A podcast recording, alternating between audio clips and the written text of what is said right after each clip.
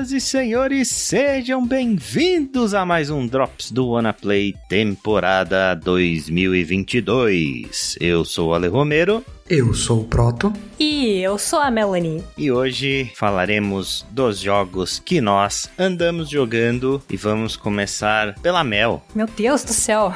Mel, o que, que você anda jogando? Socorro. É assim é... na surpresa, é, é, aleatório. E na cara, hein? Na cara. Então, sem mais delongas, eu finalmente vou falar do jogo que mais chamou a atenção da internet como um todo, que é o Stray, também conhecido como o jogo do gato. Inclusive, Inclusive eu sei que jogos com animais de protagonistas são populares, mas cara, eu não vejo um jogo fazer um estardalhaço desse tamanho desde o Untitled Goose Game, né? O jogo do ganso. Sim, em termos de jogo de animal, sim. É, não que a gente tenha muito como referência, né? Mas tudo bem. Tartaruga Ninja conta? É, não seres antropomorfizados, né? É muito difícil você ter um jogo em que você controla ainda mais, tipo, animais. Não contando o Goat Simulator, né? Mas jogos com. Grande Goat Simulator. Grande Goat Simulator, o, o GOT do Proto. O Goat do Proto, né? No caso. Goat. Pior é que eu só não joguei o 3 porque ele é exclusivo da Epic e eu não curto muito aquela história. Mas a gente falando de simulador de animais, né? Não tipo a, a, animais pessoas. Simuladores de animais. Simuladores e não, assim, aventuras em, é, propriamente ditas, né? Mas vamos lá. Stray, ele foi lançado em julho desse ano. Ele foi desenvolvido pela Blue 12 Studio e foi publicado pela Annapurna. Primeiro jogo desse estúdio, inclusive. Né? Primeiro jogo. Ele atualmente está disponível para PlayStation 4, PlayStation 5 e PC. E, de novo, para quem tiver oportunidade, jogue no PlayStation 5 ou no PC, porque ele tem um tempo de loading bem grande. Eu não sei nem por que eu ainda falo isso, né? Que o PlayStation 4 meio que já é um console do passado. Ele é da geração passada, né? Mas. Exato. Nesse momento já é geração passada. É. No entanto, como não existe PlayStation 5 e é tudo uma grande teoria da conspiração, né? Eu vou falar da versão do PlayStation 4. E para quem tem o PlayStation Plus Extra ou o Premium, ele está gratuito para os assinantes, né? E esse é outro grande trunfo do jogo, né? Que ele foi o primeiro lançamento disponível Day One no PlayStation Plus. Exato. É. Do que se trata esse jogo? Então, ele é exatamente o que ele parece, né? Você vai controlar um gato e viver altas aventuras com ele. Então, o jogo começa com esse gato sem nome seguindo o grupo dele, que é um bando de gatos vira-latas em um mundo que à primeira vista se assemelha um pouco a um mundo pós-apocalíptico do estilo The Last of Us, ou se você quer ser um pouco menos é, sombrio, né? Kirby and the Forgotten Land. Então, eles estão andando naquele mundo. No meio do caminho, ele pula em falso e acaba caindo de uma altura grande no meio do esgoto. Então, ele se machuca, ele não consegue subir todo o caminho de volta e tenta procurar uma saída do esgoto. Então, nisso, ele acaba indo para uma cidade subterrânea completamente abandonada e acaba encontrando uns bichos estranhos e hostis que parecem umas sanguessugas gigantes, né? Então, enquanto ele, o gato foge dos bichos, ele acaba encontrando um esconderijo cheio de robôs que parecem ser os sobreviventes de algum evento cataclísmico. E explorando um pouco mais a cidade, você encontra um dronezinho simpático que não tem todas as memórias do que ele é, mas ele sabe que ele tem um objetivo maior que é sair da cidade. Então, esse jogo acaba contando várias histórias de uma só vez, né? A história do gato tentando encontrar o bando dele, a história do B12, né, que é o drone tentando recuperar as memórias e atingir o objetivo dele. Ele é muito da história de amizade entre o drone e o gato, e também é a história do mundo e do que aconteceu para as coisas chegarem ao estado que elas estão agora. Pelo menos em termos de história, eu fiquei agradavelmente surpresa com o quão complexa ela pode ser, que eu realmente não esperava muita coisa da história, eu só esperava que ele fosse ser um jogo de aventuras enquanto você controla um gato. E ela é isso, mas ela faz um trabalho muito bom em criar uma narrativa e fazer o desenvolvimento de mundo sem que ele seja muito intrusivo. E como ele faz isso sem que o gato fale, é que o B12 é quem vai se encarregar da narrativa. Então, sempre que você tiver que interagir com os robôs, é ele que vai fazer a tradução do que eles dizem. E quando você precisa ler alguma coisa nas placas das cidades, né, ele vai traduzir. E conforme você vai recuperando as memórias perdidas do robô, ele vai juntando as peças e entendendo o que aconteceu na história. E tudo isso sem sobrecarregar o jogador com muito texto. Em é. termos de jogabilidade, ele é um jogo ok. Ele é bem simples, o gato não faz nada muito extravagante, né? Ele essencialmente pode pular, ele pode dar um dash, né? Correr mais rápido, é, ele pode interagir com objetos e ele pode escutar o que o B12 tem a dizer. Então, as interações com os objetos e com o ambiente geralmente são o B12 quem faz, tipo, examinar os objetos que você pegou, interagir com os robôs, é, interagir com os elementos do cenário, mas a a alma do jogo é como o gato interage com os robôs e o cenário. Então, essencialmente, você está livre para fazer coisas que um gato faz na vida real, tipo arranhar os tapetes, arranhar o sofá, subir em lugares que você não deveria, derrubar coisas das prateleiras. Eu prometo que eu não tô olhando pro meu gato de maneira acusatória agora. não que ele não faça isso, né? Mas é, você pode também fazer umas coisas icônicas de gatos, como enfiar a cabeça num saco de papel, que é muito engraçado. É ótimo. É muito bom porque é você fica completamente desorientado e isso se reflete nos seus controles, porque não importa a direção que você bote, o gato anda em direções totalmente aleatórias quando ele tá com um saco de pão na cabeça. Eu acho que ele fica com os controles invertidos só. Eu não, nem sei como é que você tem que fazer para tirar o saco do papel na cabeça. Não sei se ele cai ou se você tem que se mexer para ele sair. Não, é depois de um tempo só. É. Depois de um tempo o saco sai. É exatamente como um gato faria. Inclusive, meu gato já fez isso. É, você pode entrar em caixas. Você pode se enfiar no meio das pernas de alguns robôs enquanto eles estão andando, o que faz com que eles tropecem. O que é uma porcaria quando acontece com você na vida real, quando você tá carregando uma tigela cheia de comida. Mas é engraçadíssimo de fazer no jogo. Então, esse é um jogo que faz você entender a mente do gato e por que, que ele faz essas coisas. Se você fosse um gato, pode ter certeza que você faria isso também, porque é muito engraçado. Não para o humano, mas né, o gato. E eu acho que foi justamente por essas coisas que esse jogo chamou tanta atenção, porque as pessoas que fizeram esse jogo são claramente muito, muito apaixonadas por gatos e eles quiseram retratar o dia a dia de um gato da forma mais realista possível, né? Então, não só realista, como com uma, uma dose de humor também. E foi isso que eu acho que esse jogo fascinou tanta gente, sabe? Quando ele saiu nos primeiros dias, era engraçadíssimo ver a reação de outros animais na frente da TV assistindo esse jogo. Sim, sabe? inclusive tem aquela conta no Twitter, né, que é Cats React. É, como é que é? Cats, Cat. Cats React to To Stray. Stray, alguma coisa assim. Eu acho que é. Eu vi gatos, vi cachorro latindo pra TV, sabe?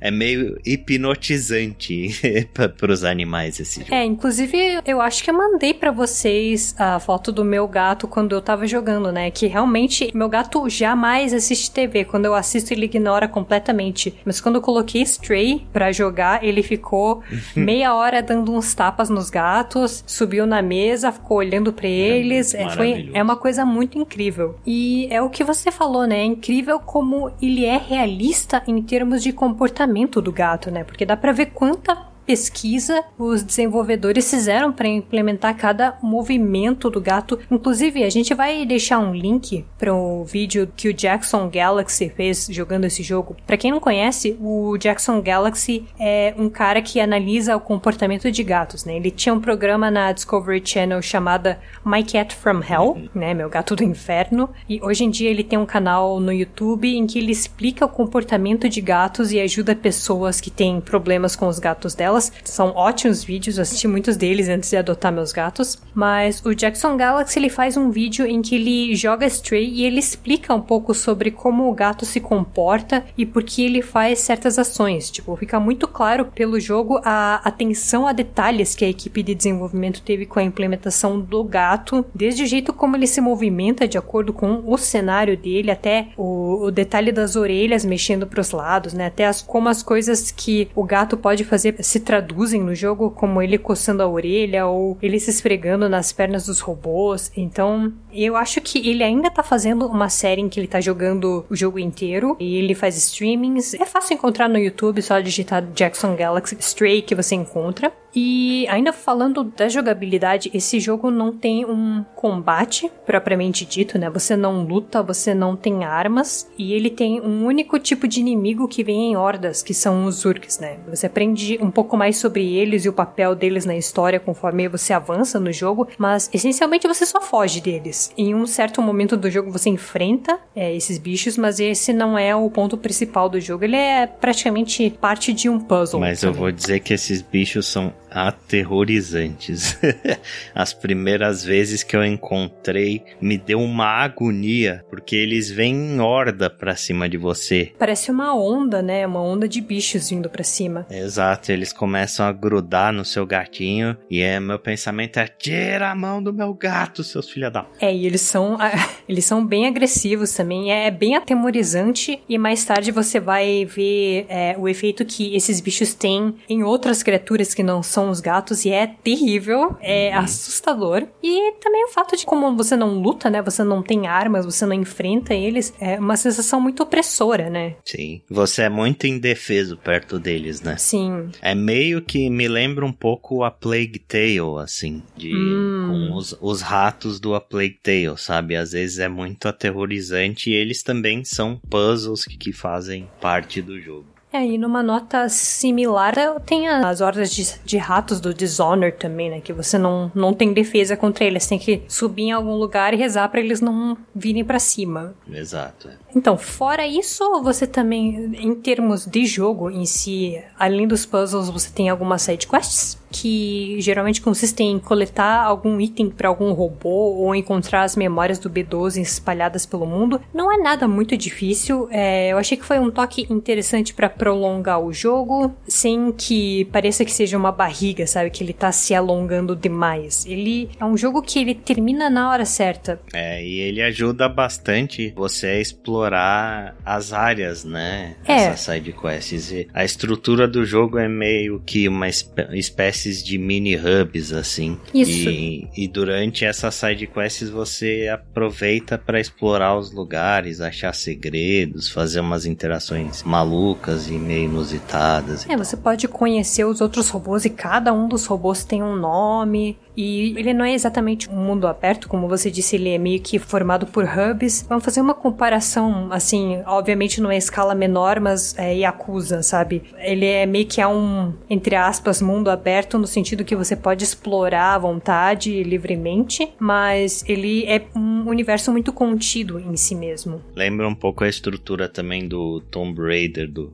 reboot de 2013, onde são várias áreas que você explora e ali dentro daquelas áreas você tem coisas para fazer. É. É óbvio que guardando-se as suas devidas proporções. É, você não, não pode fazer backtracking, por exemplo. Ou pelo menos eu é. não tentei, né? Ele tem, entre aspas, backtracking no sentido de que você vai fazer uma missão em um lugar, você termina em outro e eventualmente você acaba voltando para a área inicial, sabe? Nesse sentido, mas não é muito no sentido de, ah, eu busquei algo no ponto B do mapa, agora eu tenho que voltar pro ponto A. Não, você provavelmente não vai voltar mais no ponto A depois que você sair dele. Uhum. Mas eu acho que o único problema que eu tive com esse jogo foi com relação ao Field of Vision, né, o FOV do jogo, que ele é muito baixo e até onde eu sei, no console ele não tem como ajustar. Provavelmente tem como ajustar nos arquivos de configuração da versão para PC do jogo, mas eu vi essa mesma reclamação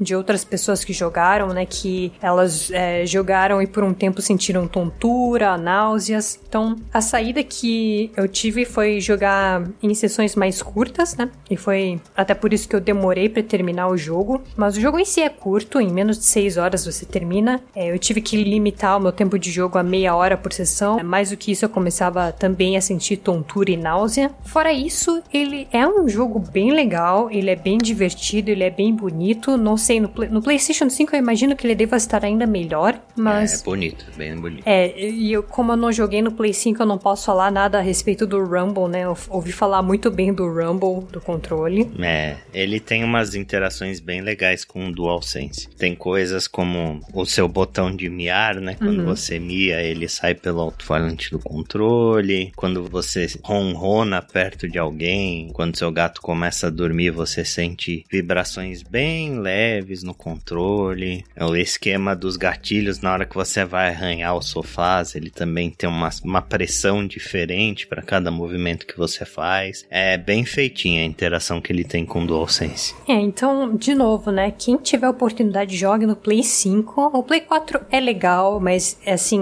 não adianta, gente. Ele é console da geração passada, tem coisas que ele não pode fazer, ele provavelmente não vai entregar a experiência completa. Então, quem puder, joga no Play 5. E, assim, ele não é muito extravagante, ele é um jogo contido, ele é um jogo feito por uma equipe relativamente pequena, o primeiro jogo do estúdio, né? Ele não é o próximo Red Dead Redemption e também não acho que ele tenha a pretensão de ser, né? E isso é bom porque eu gosto de jogos com escopo menor e mais definido. E só para fechar, uma coisa legal sobre esse jogo é que a Annapurna e os desenvolvedores de Stray fizeram uma parceria com o Cats Protection e com a Nebraska Humane Society para arrecadar dinheiro para tirar mais gatinhos das ruas e arranjar um lar para eles. Ou seja, esse jogo não é apenas jogo de dar quentinho no coração, ele também ajuda gatinhas que precisam de uma casa, né? Então não precisa de mais. Game of the Year e é isso. Stray recomendadíssimo.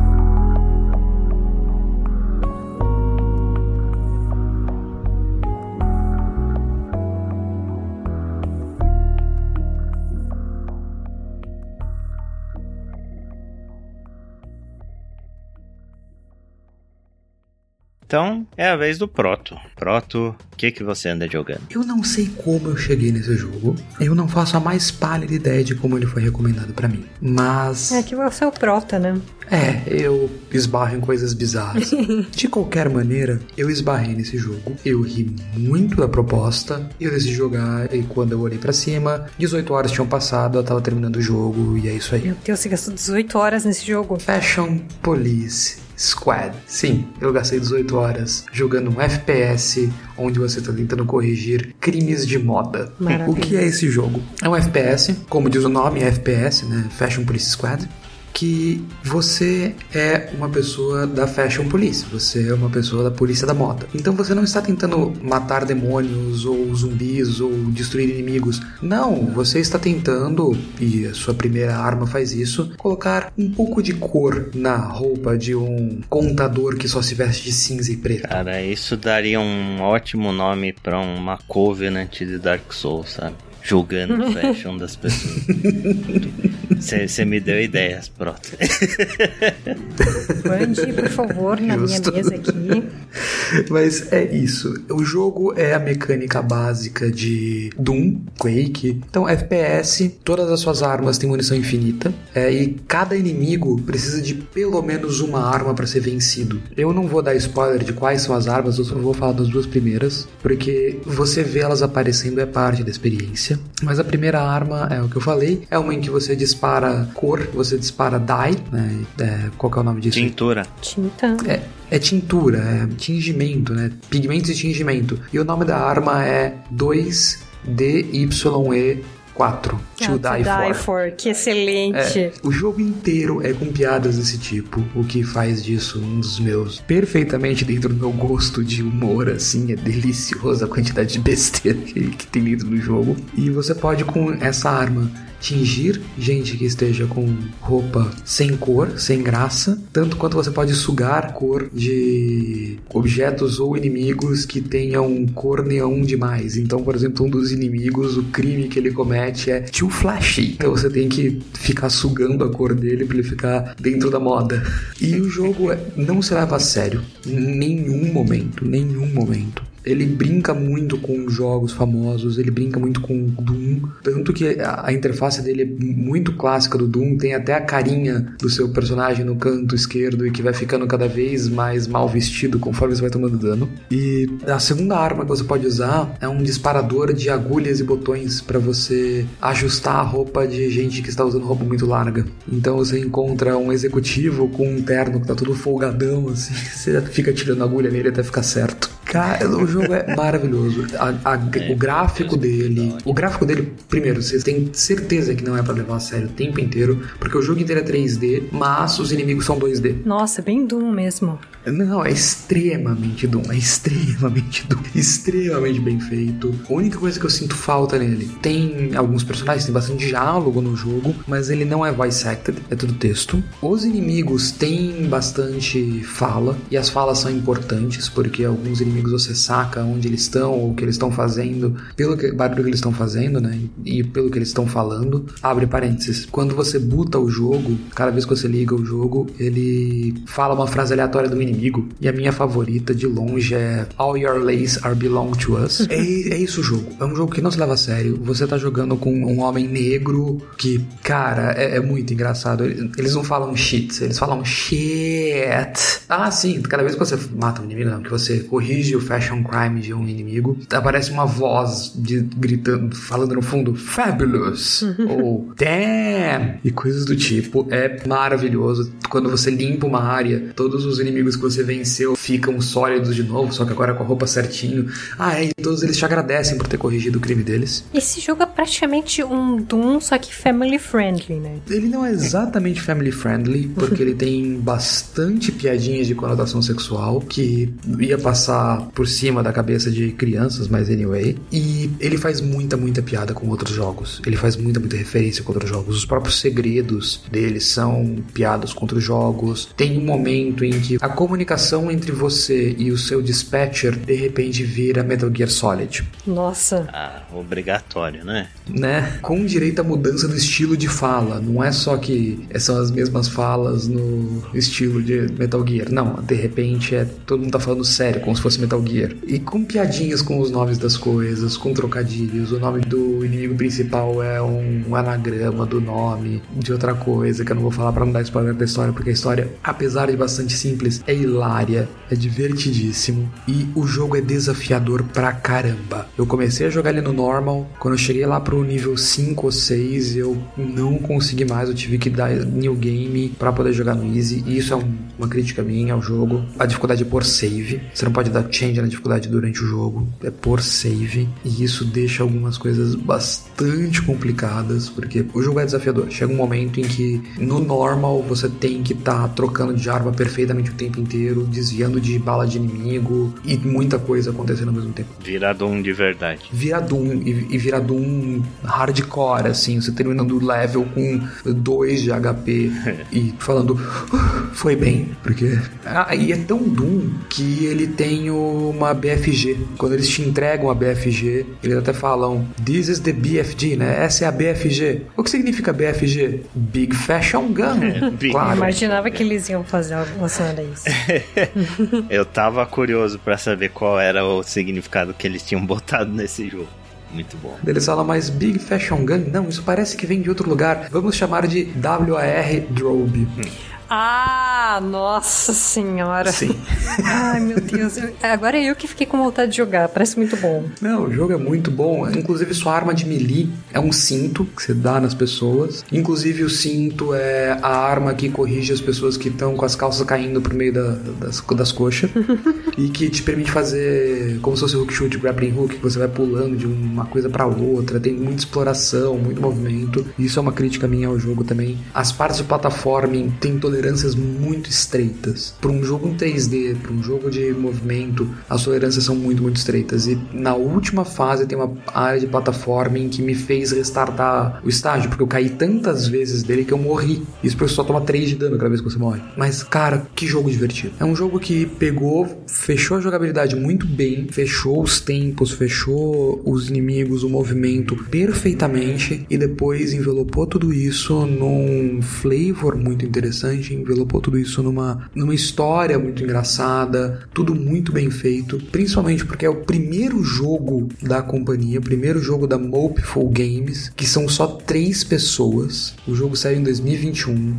Ah, sim, o, o jogo não se leva a sério e o jogo é brincalhão. No nível, no final de cada nível tem um fashion show, tem uma passarela onde vão aparecendo os inimigos que você venceu durante o nível e vão fazendo showzinho e dançando enquanto vão aparecendo os scores que você fez durante o nível. Divertidíssimo. É muito, muito bom. Ele tá no Game Pass? Ele só está no Steam. Ele não está caro. No momento que nós estamos gravando, ele está 38 reais na Steam. Eu recomendo fortemente. Coloca na sua wishlist. Deve entrar em promoção em algum momento em breve. E é um jogo que não exige muito da máquina, mas ele vai te divertir muito. Ah, sim, e uma trilha sonora excelente. Excelente. Com direito, inclusive, a title cards para cada inimigo que aparece, né? Para cada tipo de inimigo novo que aparece, em que ah, o melhor estilo Mega Man, no finalzinho do jogo, que é quando ele vai para pegada Doom da coisa. Você percebe que é a mesma trilha sonora de antes, só que agora num tom de guitarra fortíssimo. E cara, que jogo. Feito pela Mofo, publicado pela No More Robots. Sugiro fortemente para todo mundo que gosta de um FPS de alto movimento e que não se leva a sério em momento nenhum.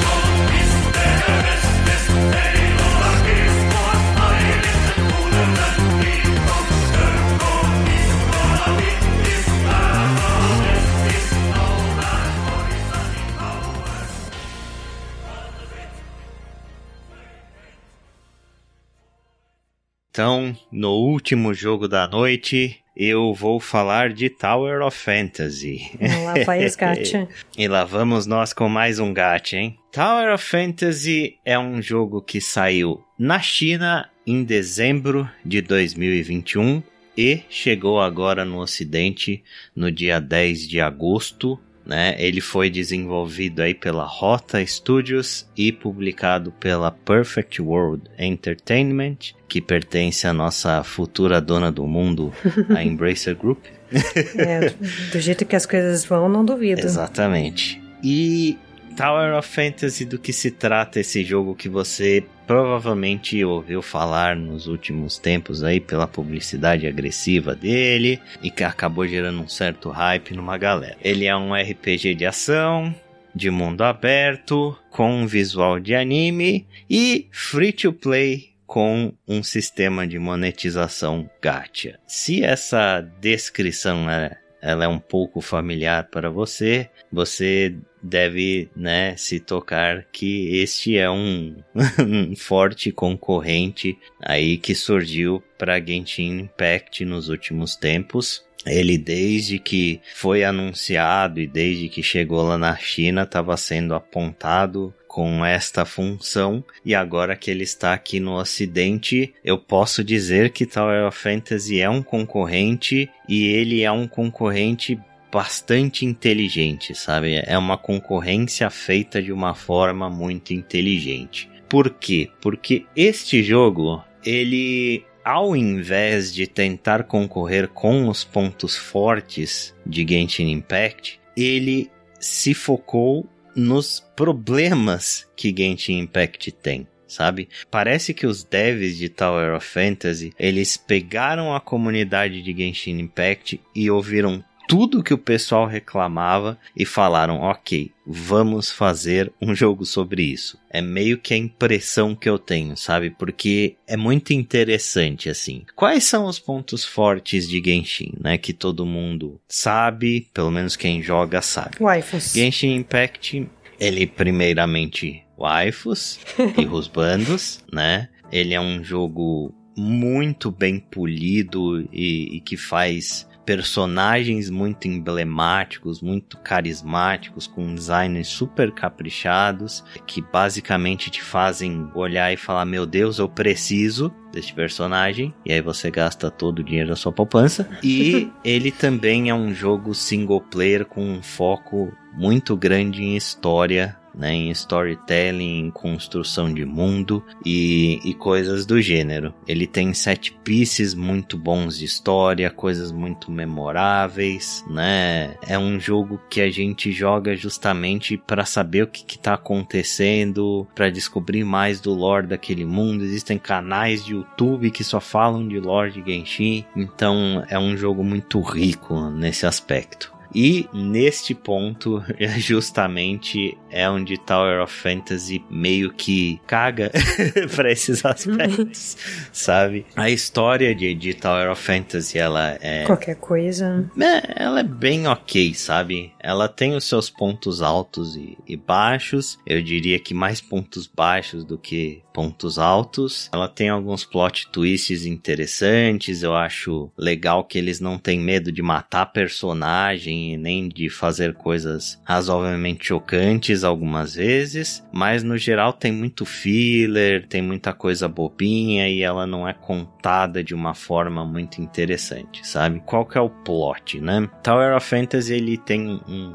set piece mais futurista, né? O Genshin ele é bem focado em fantasia. Esse jogo ele tem uma pegada mais futurista. A história se passa num planeta chamado Aida e a humanidade ela descobriu uma fonte de energia chamada Omnium que foi o que possibilitou o planeta de um grande avanço de tecnologia. Aí um belo dia o principal reator de Omnium do planeta sofreu uma espécie de sabotagem e ele explodiu. E esse evento ficou conhecido como um cataclisma, porque quando ele explodiu, ele espalhou radiação pelo planeta inteiro, destruiu grande parte da população mundial e inclusive várias civilizações que existiam antes deixaram de existir e tal. O que sobrou do planeta se dividiu em dois grupos, né? Um grupo mais da elite, do pessoal mais bambambans assim, ficou numa cidade flutuante chamada Hycrus e o resto do planeta vive na superfície, só que eles precisam usar um supressor para resistir a essa radiação. São esses supressores que impedem as pessoas de virarem monstros disformes e quando acontece algum tipo de acidente com isso ou quando o supressor quebra, a pessoa invariavelmente está condenada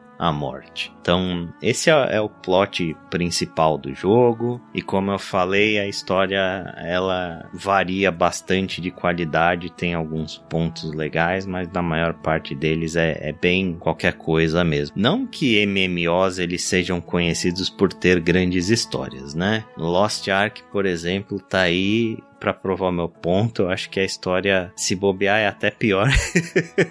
então eu, eu acho que esse jogo tá numa média tratando-se do gênero que ele se encontra. Eu acho que, entre aspas, problema né, não é nem que esse tipo de jogo tenha uma história meio fraca ou que não chame atenção, mas eu acho que Genshin Impact ele foi muito além do que ele precisava ter feito, né? E é por isso que ele chama tanto atenção pra história e plot da história e personagens, e design de personagens e de mundos e tal. Sim, Genshin é um jogo muito ambicioso muito, muito ambicioso. Né? Ele está em vias aí de se tornar o jogo mais caro da história. Né? A MiHoYo está gastando muito dinheiro na produção desse jogo e é nítido, né? Quando você vê as novas áreas que aparecem, a cada patch o jogo parece mais bonito. É, é impressionante. Cada trailer das missões novas meio que reflete muito, né? Quanto dinheiro eles estão dispostos a investir, porque tá chegando ao nível que eles estão praticamente superando o Final Fantasy XIV. Final Fantasy XIV é um, uma série, um MMORPG que é bem notório pelas é, CGs que ele tem para as expansões novas. Exato, exato. Eles realmente estão investindo muito, eles estão ganhando muito dinheiro, uhum. né? A MiHoYo faturou aí mais de 3 bilhões de dólares Meu nos Deus. últimos anos desde que esse jogo saiu. É um dos jogos mais rentáveis já feitos também. Então, é, eles estão investindo muito de volta nisso em Genshin, a qualidade é realmente muito notável. Só que Genshin ele é um jogo prioritariamente single player, né? Eu eu diria que mais de 99% do conteúdo de Genshin é single player. Ele tem um aspecto de multiplayer, mas para você jogar multiplayer em Genshin, você tem que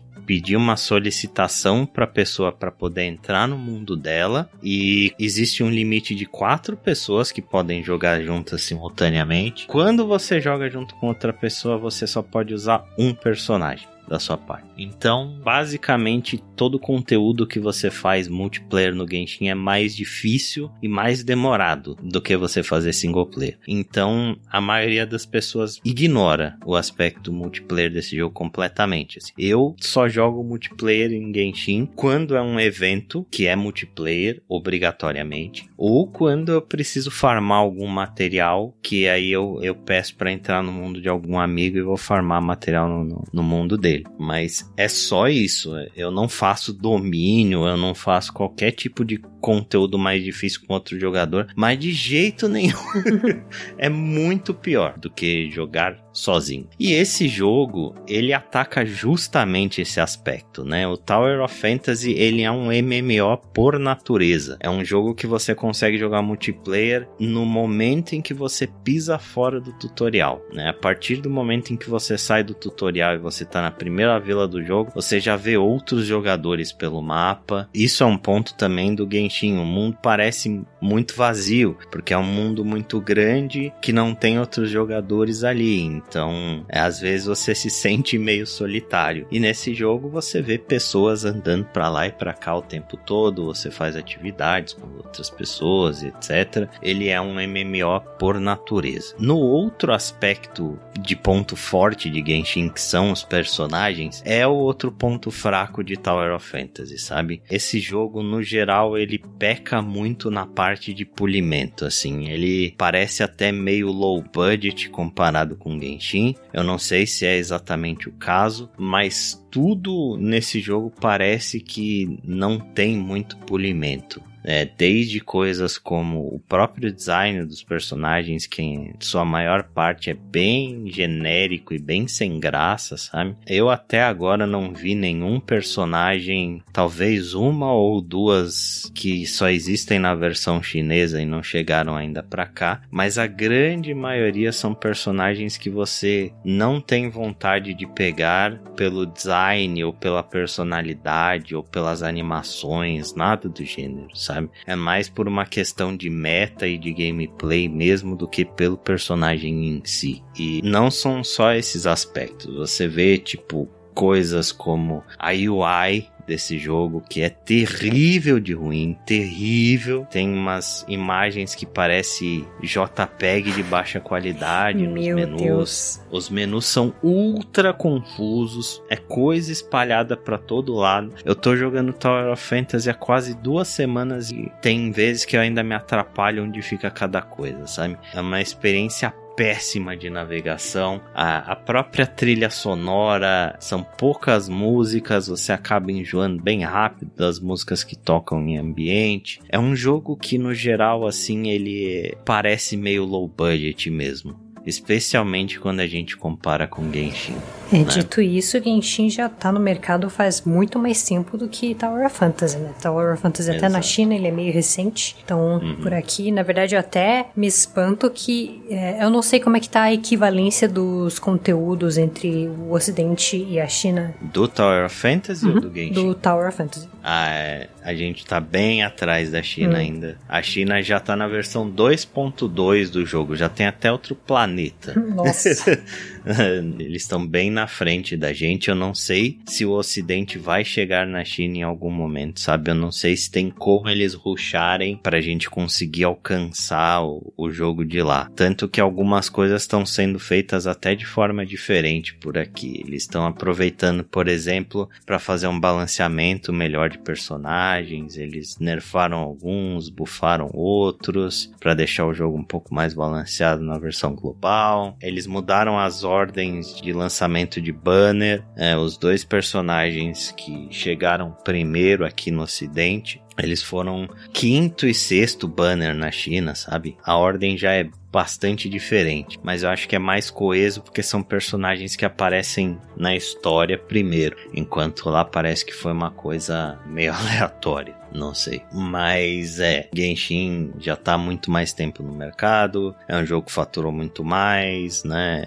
Esse jogo não foi um grande sucesso na China, parece que eu acho que a versão global tá fazendo mais sucesso do que esse jogo fez por lá, porque lá ele teve muito problema na parte do lançamento, teve muito bug quando o jogo saiu e aí a reputação não necessariamente ajudou o jogo a prosperar, sabe? Mas a versão global, surpreendentemente, tá bem legal, tá sendo elogiada por bastante gente e tá tendo muito público. É que convenhamos também é difícil você concorrer com algo que não só está tão bem estabelecido no mercado, como é um jogo tão consistente que todo mundo meio que já ouviu falar, todo mundo já conhece, todo mundo já tem esses personagens preferidos mesmo antes de jogar, né? E daí uhum. você encontra um, entre aspas, uma cópia que faz tudo que Genshin faz, só que em visualmente pior. Não é uma campanha de marketing muito boa pro jogo. É, aí é que tá, né? Por que que eu falei da concorrência inteligente? Então, vamos falar o que é que Tower of Fantasy faz que Genshin não faz. Primeiro de tudo, o sistema de gacha. O sistema de gacha de Tower of Fantasy ele é muito, mas muito melhor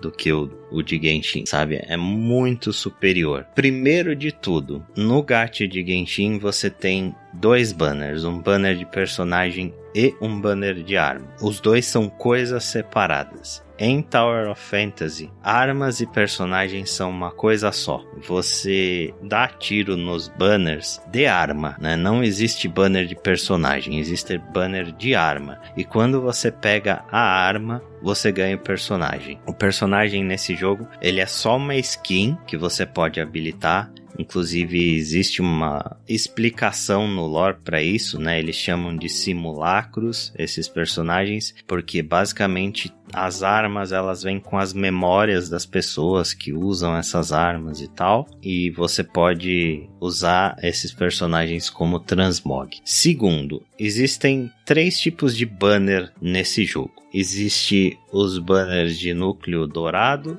o de núcleo roxo e o de núcleo vermelho. O banner de núcleo dourado, ele é o seu banner padrão, né? Ele tem sempre uma seleção de personagens barra armas, né? Eu vou me referir a personagens aqui porque a gente já tá acostumado, né? E falar o nome dos personagens é mais fácil do que falar o nome das armas. Mas são armas, no fim das contas. Mas existem esses três tipos de banner. No banner padrão, você tem uma seleção de personagens e você pode tirar qualquer um deles. Esse banner ele tem um pitch de 80 tiros, né? Quando você chega em 80, você 100% garantido vai tirar um personagem SSR, né? Que é o personagem de raridade máxima desse jogo. O pitch de Genshin Impact, para começar, é de 90 e não de 80. E segundo lugar, que esse jogo ele tem um diferencial que é, se você tirar um SSR antes dos 80 tiros, o seu pitch não reseta. Então, se eu tirar um SSR entre 1 e 80, no 80 eu vou tirar outro. Pode ser no 79, mas se eu tirar um SSR no 79, eu vou ter um no 80 garantido. É, dito isso, eu imagino que seja o mesmo em Tower Fantasy, mas em Genshin, quando você tira o pitch do SSR, ainda pode vir repetido. Ou seja,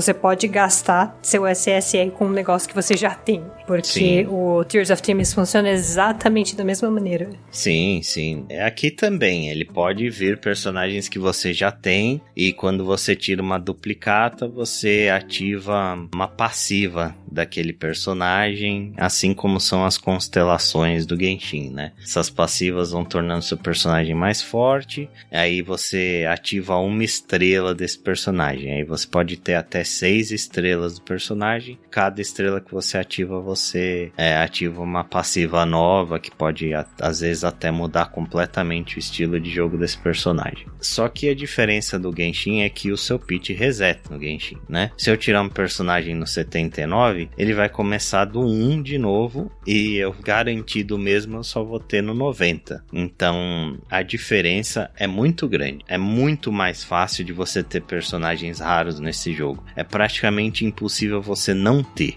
E segundo que existe o banner de núcleo roxo. Esse banner do núcleo roxo, ele não tem pitch. Porém, esses núcleos roxos, eles são muito abundantes no jogo. Você consegue eles fazendo praticamente qualquer coisa. Então, por mais baixa que seja a sua probabilidade de tirar um SSR, você eventualmente vai tirar, porque é tanto tiro que uma hora sai. é, é na força do ódio.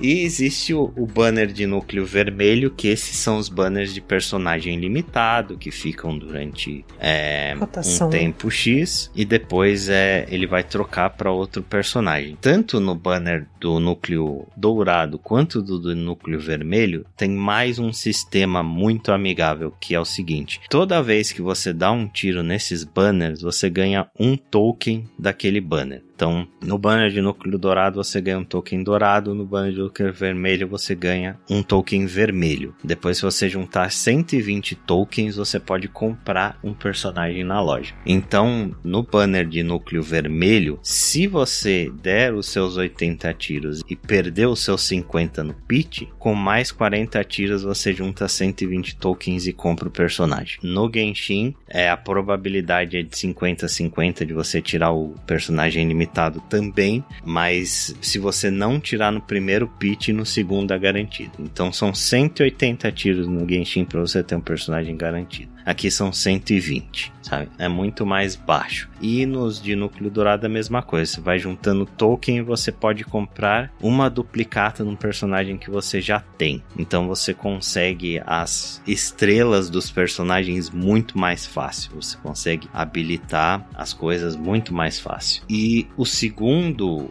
ponto é que esse jogo ele te recompensa muito com esses núcleos dourados e os núcleos roxos, sabe? Você ganha esses núcleos abrindo baús no mapa, basicamente explorando o jogo e ganha várias vezes também em recompensas por objetivos que você cumpre. Então, jogando naturalmente, você vai conseguindo esses tiros. É um sistema muito, muito mais amigável para o jogador free to play do que o sistema sistema de Genshin. Eu não conheço uma pessoa que jogue Genshin Impact até hoje, que esteja jogando e leve o jogo a sério, eu não conheço uma pessoa que seja free to play. Todo mundo já gastou alguma coisa, nem que seja com passe de batalha, que seja com a benção da lua, que você ganha umas quantidades de gema por dia, mas todo mundo gasta com alguma coisa, sabe? Porque é muito difícil você conseguir usar o sistema de gacha do Genshin sem gastar. Esse jogo tem um sistema de gacha muito muito mais amigável. Mas dito isso, como é que eles monetizam o jogo? Com gacha, é a mesma coisa. Sim, mas do jeito que você tá falando, parece tão rentável você conseguir o que você quer simplesmente jogando e sendo recompensado por exploração que meio que parece que não vale a pena você gastar com isso, a menos que você seja, sei lá, um jogador compulsivo que queira coisas assim na hora. Sim, essas pessoas gastam muito dinheiro nesses jogos. então são essas, né? São, são, são os famosos. Pessoas que eles milcam. É, são. Os caras que sustentam gacha não são essas pessoas como a gente, sabe? Que compram um passe de batalha, que compram uma coisinha aqui outra ali. Né, esses caras têm nome, eles chamam de whale, né? Que são as baleias que engolem todo mundo dentro do oceano. Esses caras, eles querem ter todos os personagens do jogo maximizados, sabe? É gente completionista, é gente que não tem medo de gastar. E daí essas pessoas gastam dinheiro e eles cobrem as pessoas que não gastam, sabe? Esses whales são eles que enriquecem as empresas. Eles pagam pelos free to play. Normalmente os whales são menos de 5% das pessoas, mas eles representam quase 80% do faturamento desses jogos. Gacha, free to play, qualquer coisa do tipo. A ideia sempre é na aquisição disso, na estratégia de aquisição disso. Parênteses, eu trabalhei uma década fazendo aquisição de gente para diversos tipos de coisa. Fecha parênteses.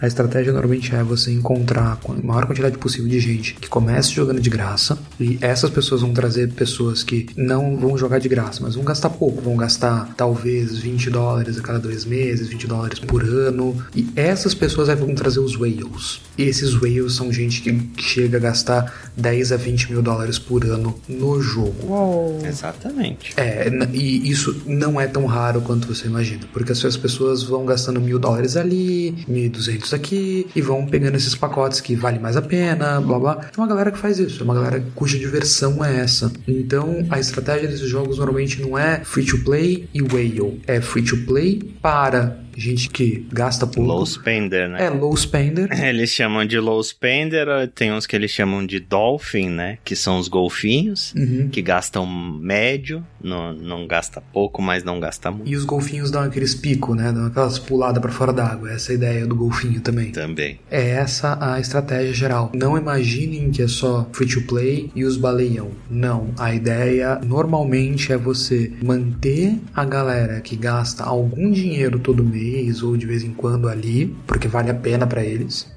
e os whales que pegam as coisas mais legais. Tem equipamento totalmente SSR, tem edição especial, tem edição limitada e o cacete. Essa é a galera que é o target. Mas se você for jogar qualquer um desses jogos, isso vale para Magic, isso vale para qualquer free to playzinho. O jogo é divertidinho no começo para pegar free to play. Quando você chega numa certa barreira, é ali que você vai gastar uma graninha, mas ainda é divertido e alcançável para uma grande parcela da população. E as coisas super raras, super fodas que vai uma grana por mês mês. É isso. Faz sentido. Temos uma aula de sistema de monetização de gacha aqui.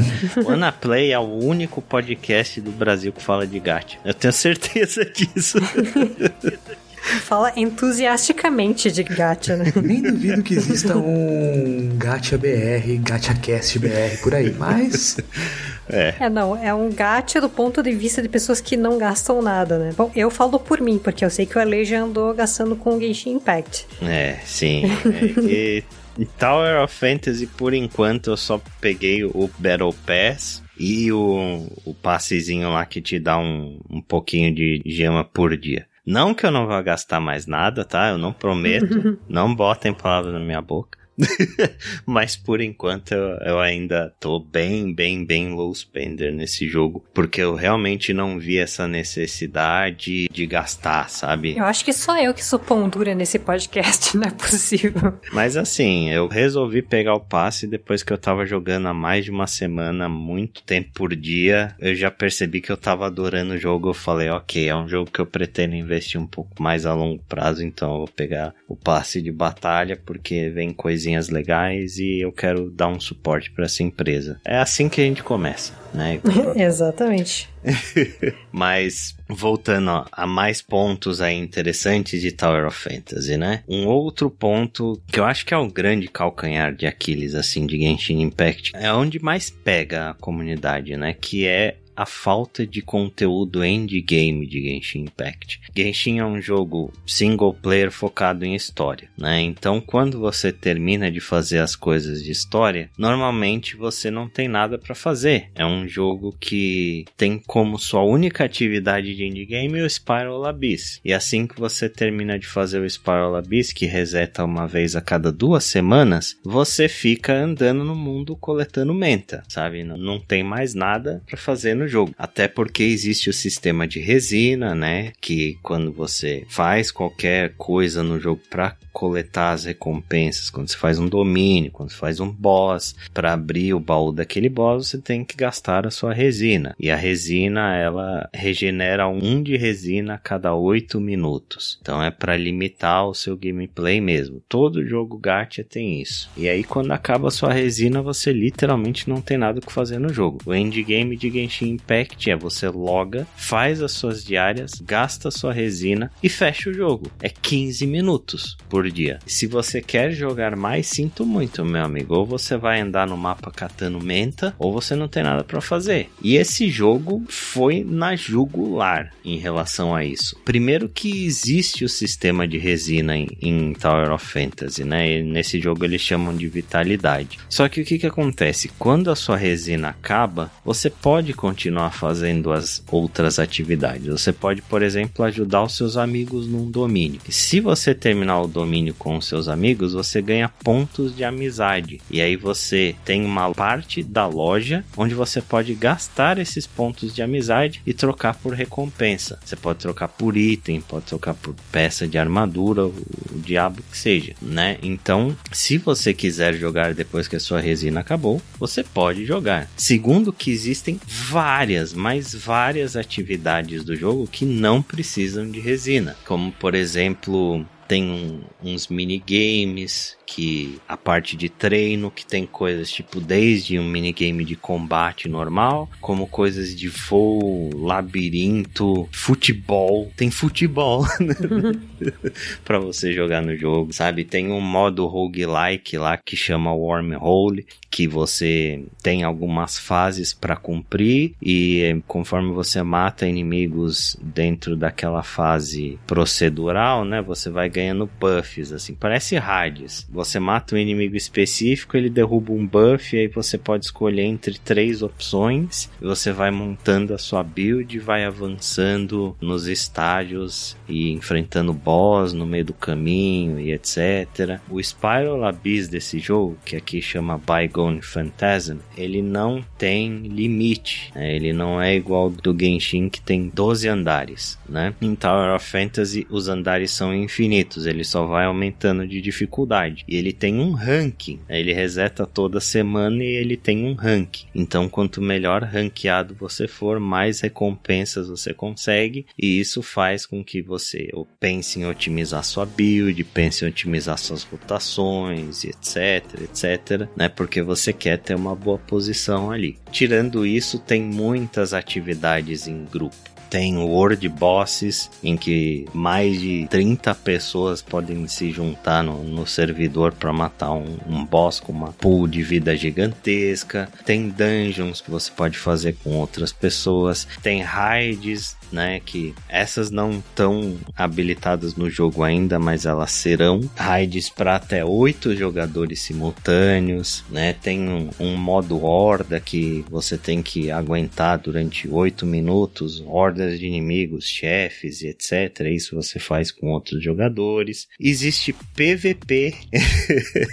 em Tower of Fantasy, sabe? E quando você fala de PVP num jogo gacha, a luz vermelha acende, né? Você fala, meu Deus, vai ser a, a, festa do pay to win esse negócio, mas na realidade não é, porque o PVP de Tower of Fantasy, todos os personagens são nivelados em nível máximo. Você tem todas as estrelas de todos os personagens que você possui, algumas coisas de armadura são desabilitadas, cura é reduzida, etc. Existe um modo ranqueado de PVP, né, uma liga que reseta depois depois de um tempo, etc. Ou seja, ele poderia ser muito mais pay to win do que ele é. Acho que o único aspecto pay to win do PVP é que você tem o personagem. Basicamente é só isso. Mas de resto é tudo niveladinho aí. Então tá melhor que a Blizzard. tá melhor que a Blizzard, cara com certeza. A versão chinesa tem até sistema de housing, sabe? Onde você faz sua ilhazinha a lá Animal Crossing. Tem um Battle Royale na versão chinesa. Meu Deus!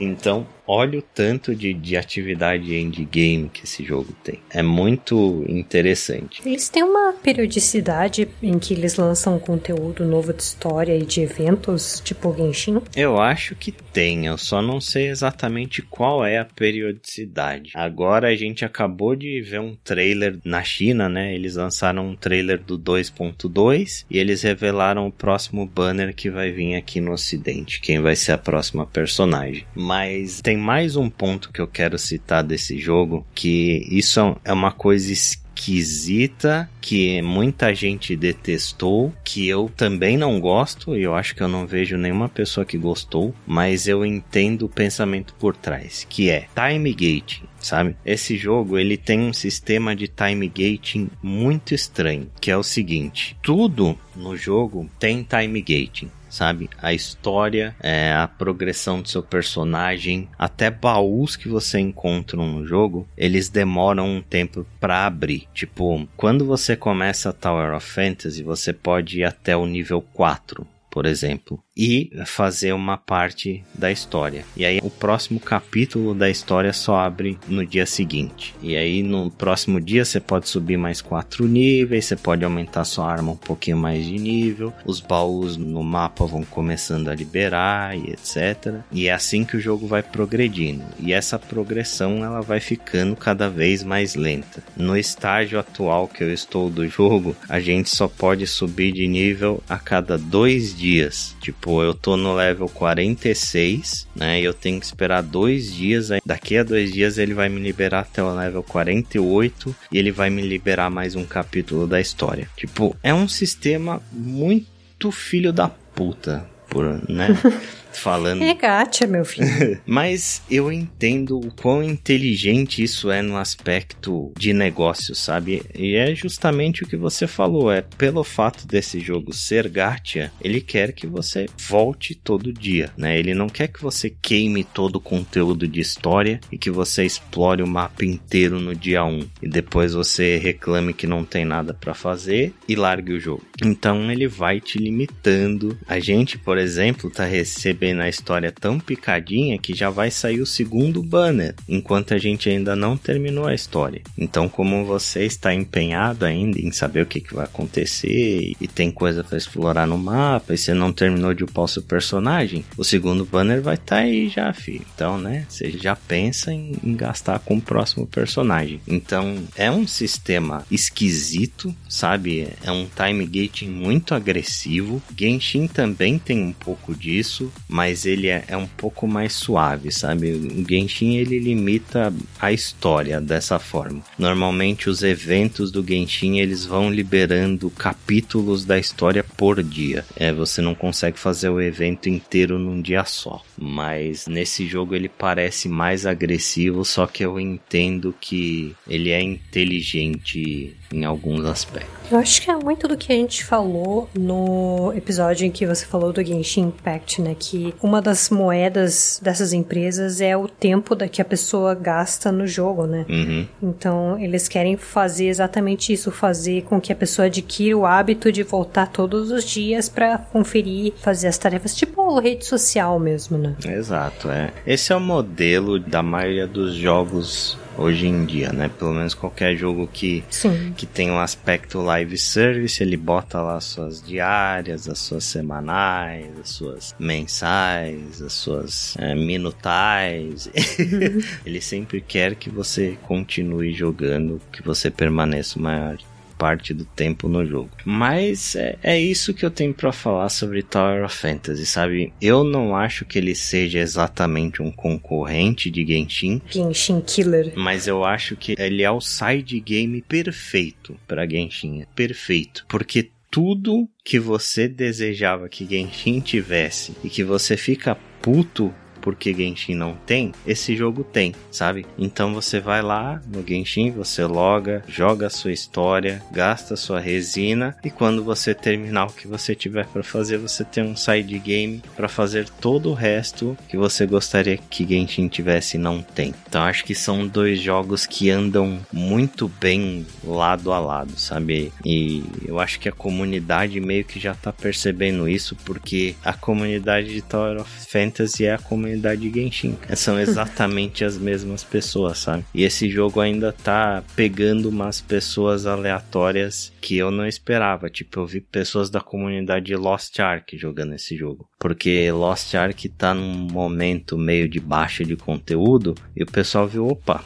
outro MMO aqui, free to play e tal, resolveu dar uma chance e tem o pessoal que joga Lost Ark que gostou de Tower of Fantasy. Então, é um jogo muito legal, assim, é, ele tem seus vários pontos negativos, como eu citei durante todo esse tempo que eu tô falando dele, mas os pontos positivos para mim superam muito. É, ele é acima de tudo um jogo muito, muito divertido e muito gostosinho de jogar. Acho que se você pegar para jogar jogar, você vai ter tanta coisa para fazer, você vai ter tanta coisa diferente rolando, sabe? Durante acho que mais de uma semana de jogo, todo dia eu encontrava um minigame novo, é, ele me liberava um modo de jogo novo, sempre tinha alguma coisa nova que eu não tinha visto antes, diferente para fazer nesse jogo. Então, se você joga Genshin, eu recomendo muito fortemente que você dê uma chance para esse jogo. Não fique com besteiras de ciúmes e nada do gênero, não é um Genshin Killer.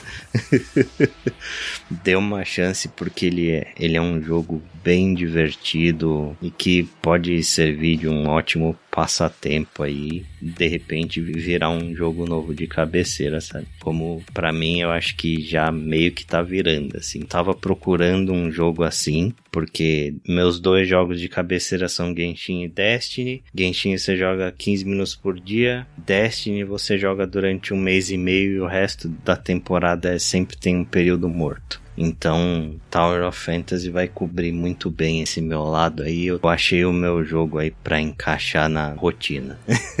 é, eu só tô esperando é, ele amadurecer um pouquinho em coisas que o Genshin faz muito bem. Eu não sei se ele vai conseguir fazer, né? Ele ainda é um jogo relativamente novo, então talvez ele consiga. Mas, puxa, né? Dá uma caprichada nos personagens, né? Talvez um pouco mais na história e nos eventos. Que, né? Talvez eu, até eu dê uma resolva dar uma chance pra ele ele. É, vamos ver, né? Eu quero ver como é que esse jogo vai se desenrolar, porque é novo ainda, a gente não sabe como ele vai estar tá daqui a algum tempo. Pode ser que ele melhore, pode ser que ele piore, mas por enquanto eu tô dando um, um voto de confiança aí pra Rota Studios, que eles entregaram um jogo muito divertido e muito melhor do que eu imaginava que ele seria. Então, chega de falar de gacha, pelo amor de Deus.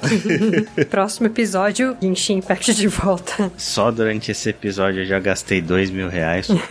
Mas a gente encerra mais uma edição do Drops, né? Acesse lá o nosso site, que é de graça, wanaplay.com.br. Lá você tem todo o arquivo com os nossos episódios da temporada de 2022 e de tudo que a gente já gravou até então. Se você quiser entrar entrar em contato com a gente, você pode mandar um e-mail lá no contato wanaplay.com.br ou né, deixar um comentário no post desse episódio ou mandar uma mensagem pra gente nas nossas redes sociais, lá no Twitter, no arroba no Facebook, facebook.com.br WannaPlayPod ou no Instagram, instagram.com.br WannaPlayPod pode. Então, nós ficamos por aqui. Nos vemos daqui a 15 dias. Um abraço para todo mundo e até a próxima. Falou. Até mais.